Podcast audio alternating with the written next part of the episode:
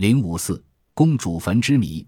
自从电视连续剧《还珠格格》映播后，人们对京西公主坟内埋葬的公主是谁引起了广泛的关注，众说纷纭。有的说是乾隆一女，有的说是金太之妻，有的说是其女孔四珍等。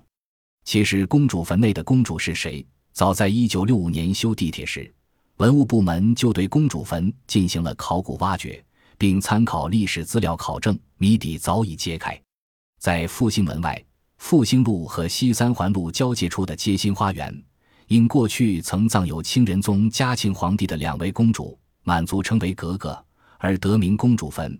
两位公主分别葬东西两边，东边葬的是庄敬和硕公主，她为嘉庆第三女，为和玉皇贵妃所生，生于乾隆四十六年（一七八一年）十二月。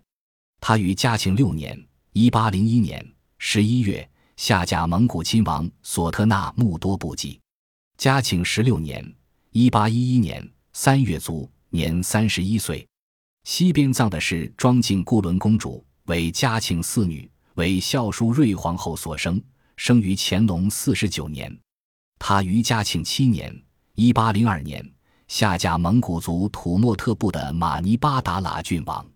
嘉庆十六年五月卒，年二十八岁。因清朝的祖制，公主下嫁死后不得入皇陵，也不能进公婆墓地，必须另建。故北京郊区有很多公主坟，有的地方现仍叫公主坟。因和硕公主和固伦公主是同年而亡，仅隔二个月，所以埋葬在一处。公主坟的墓地原有围墙、仪门、享殿等地面建筑。四周及里面广植古松、古柏和国槐、银杏等树木，显得古色古香。地宫均为砖石结构，非常坚固。双墓均为夫妻合葬墓，陪葬品有兵器、蒙古刀及珠宝、丝绸等物。至于传说最多的公主坟，埋葬的是降清名将孔有德之女孔四珍，是因明将孔有德降清后屡立战功。注。清朝对明朝降将采取利用政策，如范文成、祖大寿、洪承畴、吴三桂等；如取南京、攻江阴、征战贵州、广西等。顺治六年被封为定南王。在顺治九年，孔有德在桂林被名将李定国围困，受伤后自杀身亡。顺治母亲孝庄皇后收养其女孔四贞为义女，并封为和硕公主。成为清朝唯一的汉族公主，她武艺高强，经历富有传奇色彩，因此就以讹传讹的流传开了。王堆主人疑似后裔，我是马王堆主人疑似后裔。有关专家称，在湖南的郴州找到了极为疑似马王堆汉墓主人辛追后裔的女孩。九月十二日，在长沙开幕的二零零三旅游博览会上，这名女孩在众人审视的目光中登场。女孩今年十九岁，姓向。在二零零三年旅游博览会的现场，她涂釉，身着与展厅中辛追蜡像同样的衣着，与辛追比肩站到了一起。在媒体记者和观众的注视下，眼中透出一丝复杂的眼神。来自湖南湘雅医学院的教授罗静熙说：“这位姓向的女孩是他们经过二十三个月艰难寻访后。”经过科学论证，找到的一名有可能是辛追的第一百零七代上下五代的后裔。他籍贯湖南衡东，现居住在郴州。寻找辛追的后裔是一个复杂的过程。据介绍，辛追后裔的寻找，首先是根据他后裔生活、战斗和为官的地域以及史学可以证实的祖籍地，将地域锁定为长沙、衡阳、郴州。九嶷山脉周边地区和利仓的祖籍湖北潜江县。其次，根据史学的证据以及人类科学、民族学、解剖学和复原图像的综合分析，辛追极有可能是生活在楚国的半杂蛮夷少数民族的后裔——越族、土家族。其后裔的姓氏应以利、向、谭的可能性最大。再次，根据辛追和利仓的祖籍湖北潜江县。又将可能寻找对象范围进一步缩小到要有比较完整的族谱，并能提供证明有祖籍为钱江县的详实证据。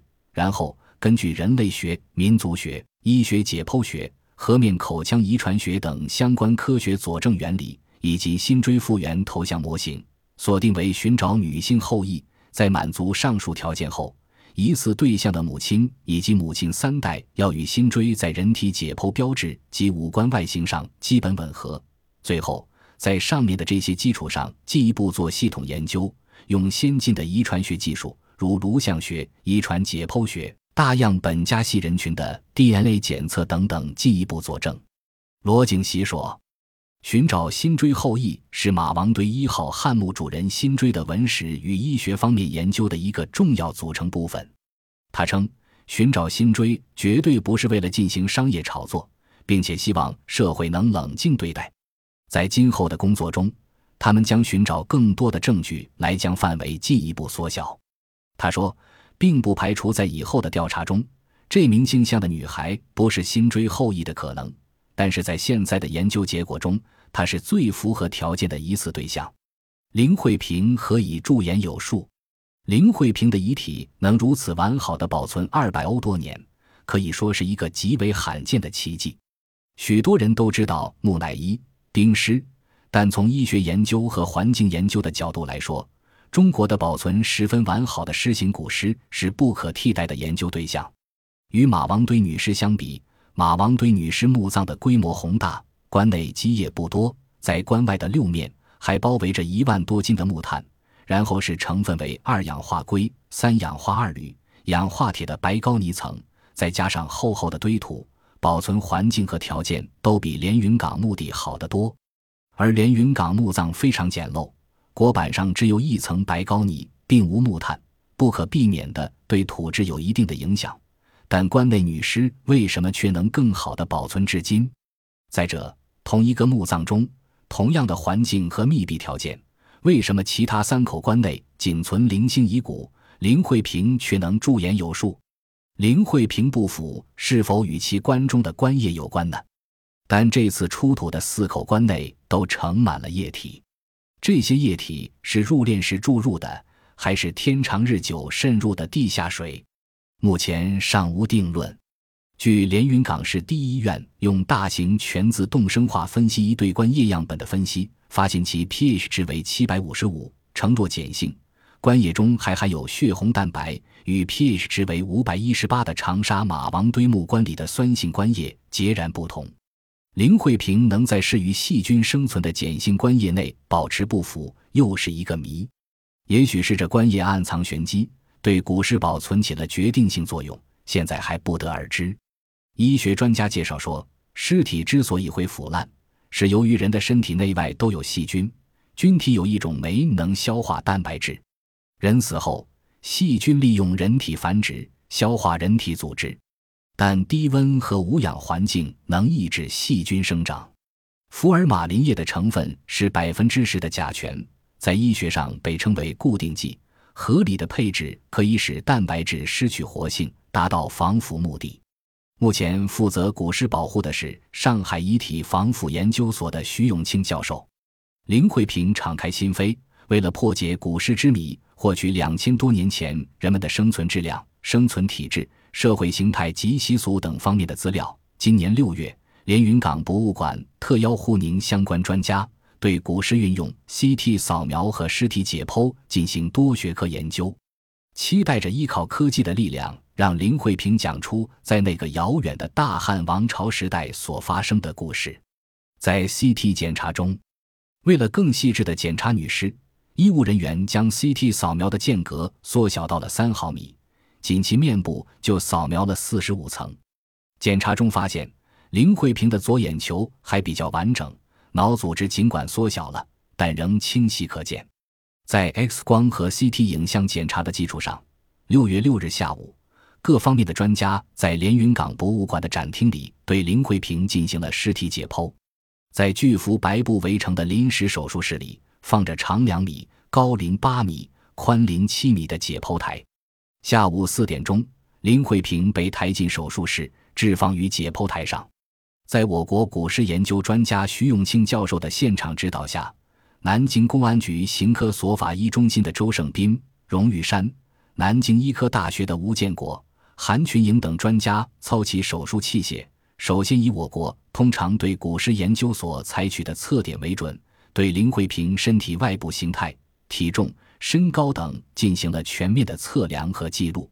测量结果是：身高一百五十八米，体重二百五十五公斤，毛发发根清晰，皮肤除局部有破损，大部分保存完好，肌肉牵拉有弹性和韧性，脊柱很直，足底纹路清晰。晚上八点，尸体解剖正式开始。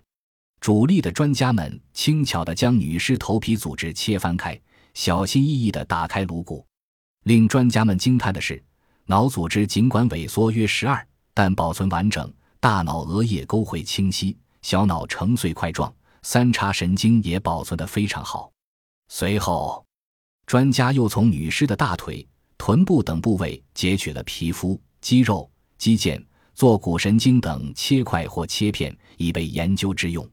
为了不影响骨尸的展出，专家们精心地选择骨尸解剖切口部位，轻轻地将皮肉组织从胸至脐翻开，打开胸腔、腹腔，发现内脏器官保存完整，虽然都连在一起，但心、肺、肝、肠都变得轻。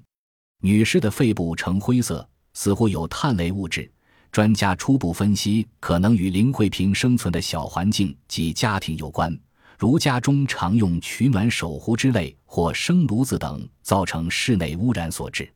晚上十一点左右，专家们将连在一起的脏器取出来，再次进行细致观察后，将切口用针线缝好。专家们掰开女尸的嘴巴，发现了保存完好的二十八颗牙齿，但牙齿磨损程度要比现代人大。专家们分析，可能与当时人们大多吃粗硬食物有关。最后，专家们从林慧萍口腔中拔取了两颗牙齿。深夜十一点四十五分，汉代女尸解剖工作全部顺利完成。专家们人人疲劳，但个个兴奋。整个解剖工作比预想的要好，脏器保存的这么好，简直是个奇迹。解剖完毕后。专家们将分别对古尸的病理学、生态学、分子生物学、法医学及人类学等方面进行深入的研究，以获得两千多年前人们生产、生活等各方面的信息。那么，关于古尸之谜的揭开，也许就在不久的将来。